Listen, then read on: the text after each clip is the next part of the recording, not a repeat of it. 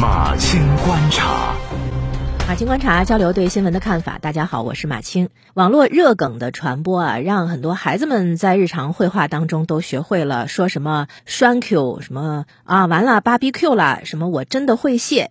有人呢开始产生了忧虑，觉得咱们优美的语言正在被伤害。比如说，微博用户尚龙老师近日就发微博，他说。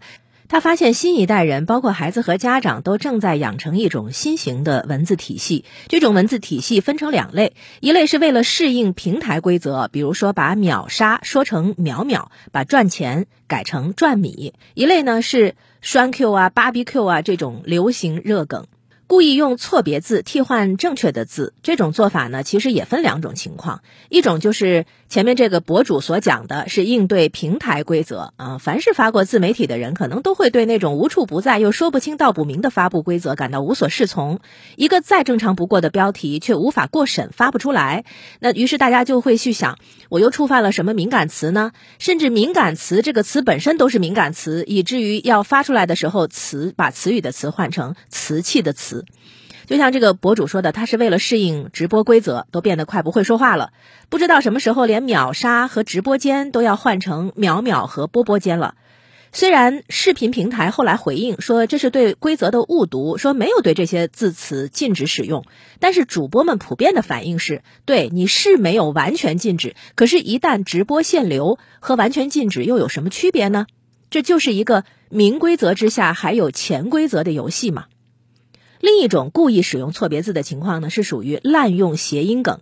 这个在脱口秀当中是普遍出现的。一开始是有脱口秀演员，呃，用谐音梗的段子来逗人一乐，后来呢，就用谐音梗来嘲讽写不出段子、硬凹段子的那个意思，又制造出说谐音梗要扣钱的段子。再后来呢，就把故意使用谐音梗当成是自嘲和反讽的段子。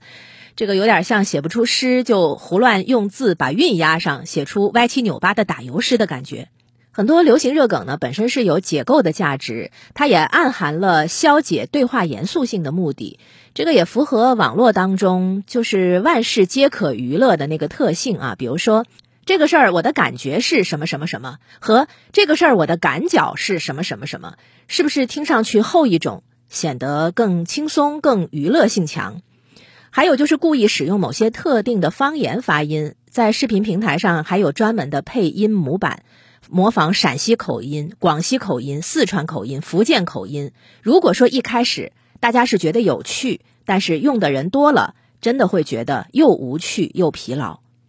视频时代，网络热梗流行之快之广。和过去呢，那是不在一个数量级上的。去年满屏还是什么绝绝子 YYDS，今年满屏就都是什么栓 Q 芭比 Q，我真的会谢了。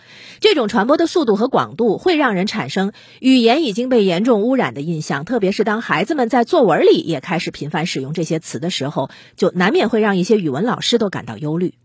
不过反过来看啊，这种传播方式和传播速度，它其实是双刃剑。这种流行往往意味着这样的词是没有什么生命力的，是扎不了根的。你像现在，如果还有哪位主播再用 YYDS，围观者一定会觉得他跟不上节奏了。语言的创造和流行呢是有内在规律的。早有研究者认为，人类语言运用当中其实是存在着效用最大化的经济学驱动原理。一个呢是语言的趋同原则，一个是语言的省力原则。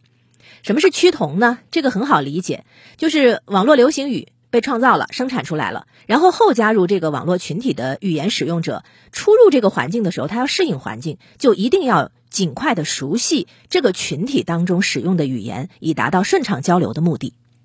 管理经济学之父拉泽尔在论证语言和文化的关系时，就提到了语言的趋同现象。他认为，少数语言群体具有学习优势语言群体的倾向。对呀，人是群体动物嘛，肯定是要通过语言来获得一个群体的认同，这个非常的普遍而且正常。